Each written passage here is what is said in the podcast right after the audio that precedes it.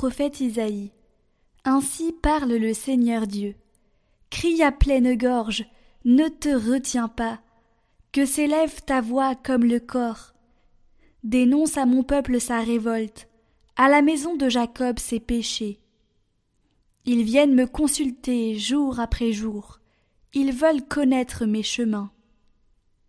Comme une nation qui pratiquerait la justice et n'abandonnerait pas le droit de son Dieu, ils me demandent des ordonnances justes, ils voudraient que Dieu soit proche. Quand nous jeûnons, pourquoi ne le vois-tu pas? Quand nous faisons pénitence, pourquoi ne le sais-tu pas?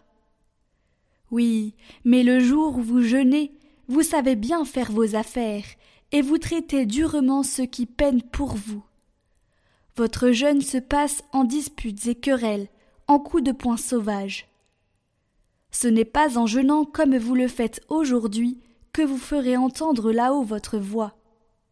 Est-ce là le jeûne qui me plaît, un jour où l'homme se rabaisse S'agit-il de courber la tête comme le roseau, de coucher sur le sac et la cendre?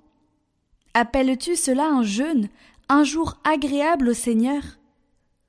Le jeûne qui me plaît, n'est-ce pas ceci?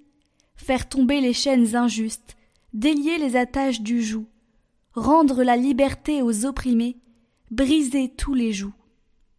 N'est-ce pas partager ton pain avec celui qui a faim, accueillir chez toi les pauvres sans abri, couvrir celui que tu verras sans vêtements, ne pas te dérober à ton semblable? Alors ta lumière jaillira comme l'aurore, et tes forces reviendront vite. Devant toi marchera ta justice, et la gloire du Seigneur fermera la marche. Alors, si tu appelles, le Seigneur répondra. Si tu cries, il dira Me voici.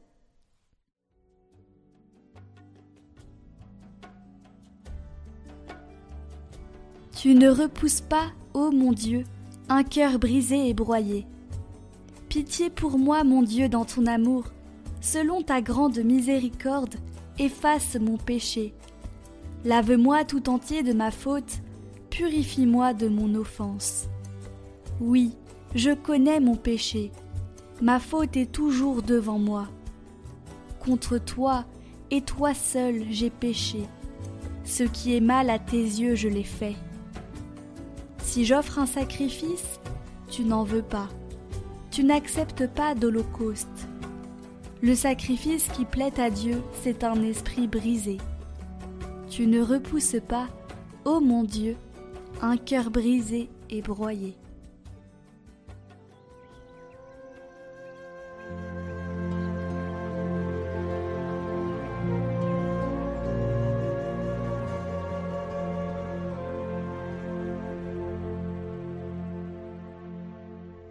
Évangile de Jésus-Christ selon Saint Matthieu.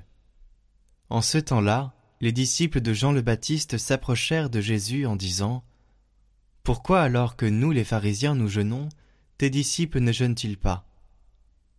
Jésus leur répondit Les invités de la noce pourraient-ils donc être en deuil pendant le temps où l'époux est avec eux? Mais des jours viendront où l'époux leur sera enlevé, alors ils jeûneront.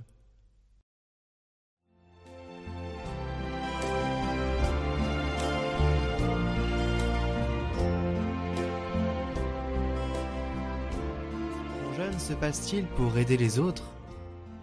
Si ce n'est pas le cas, il est fin, il est incohérent. Et il te porte sur la route d'une double vie. Je fais semblant d'être chrétien juste comme les pharisiens, comme les sadducéens, mais au-dedans je ne le suis pas. Demande humblement la grâce de la cohérence. La cohérence, si je ne peux pas faire une chose, je ne la fais pas ne pas la faire de manière incohérente. Faire seulement ce que je peux faire, mais avec la cohérence chrétienne, que le Seigneur nous donne cette grâce.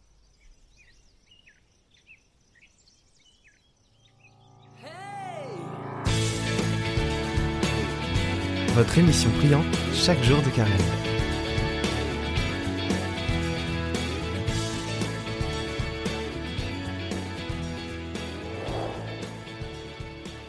Pour ce deuxième jour, je vous invite à passer du remords au repentir.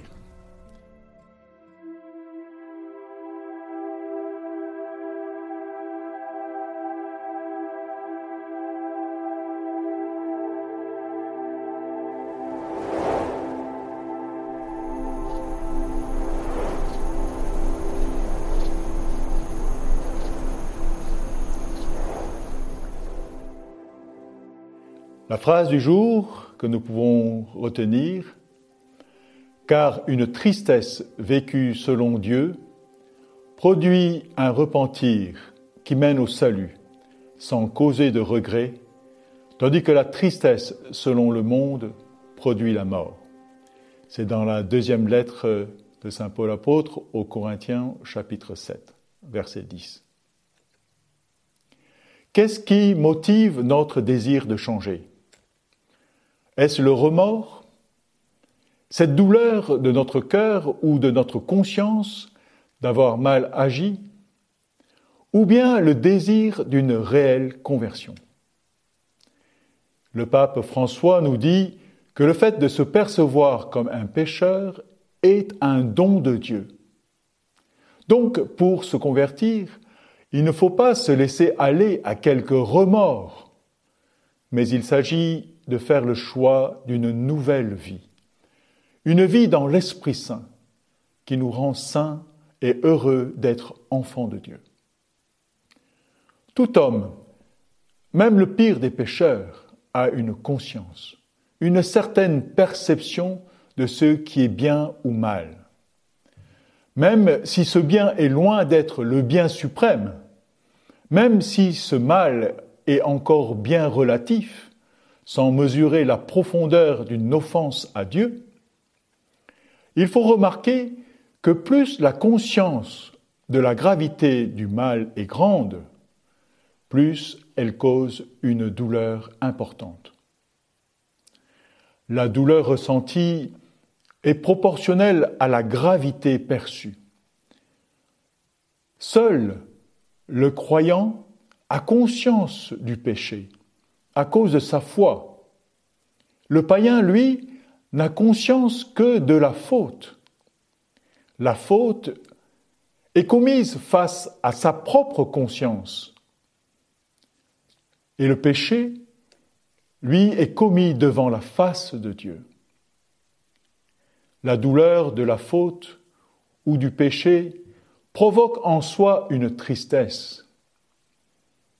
Mais avec Saint Paul, nous avons vu qu'il y a tristesse et tristesse. Une tristesse vécue selon Dieu, dit-il, produit un repentir qui mène au salut, sans causer de regret, tandis que la tristesse, selon le monde, produit la mort. Dans le remords, la douleur vient de la conscience humaine qui provoque une culpabilité. Tandis que la contrition seule nous conduira à une véritable conversion. Cette contrition vient d'une grâce, celle de contempler la croix du Seigneur et de laisser notre cœur se briser pour provoquer une vraie conversion.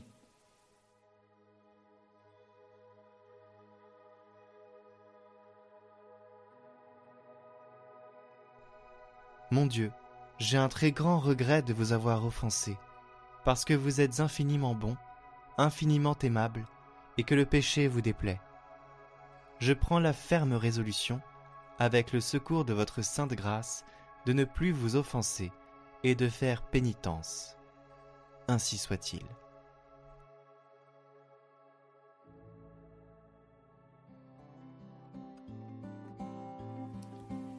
Je vous propose à la fin de cette rencontre, de regarder la croix du Christ et de lire doucement le psaume 50.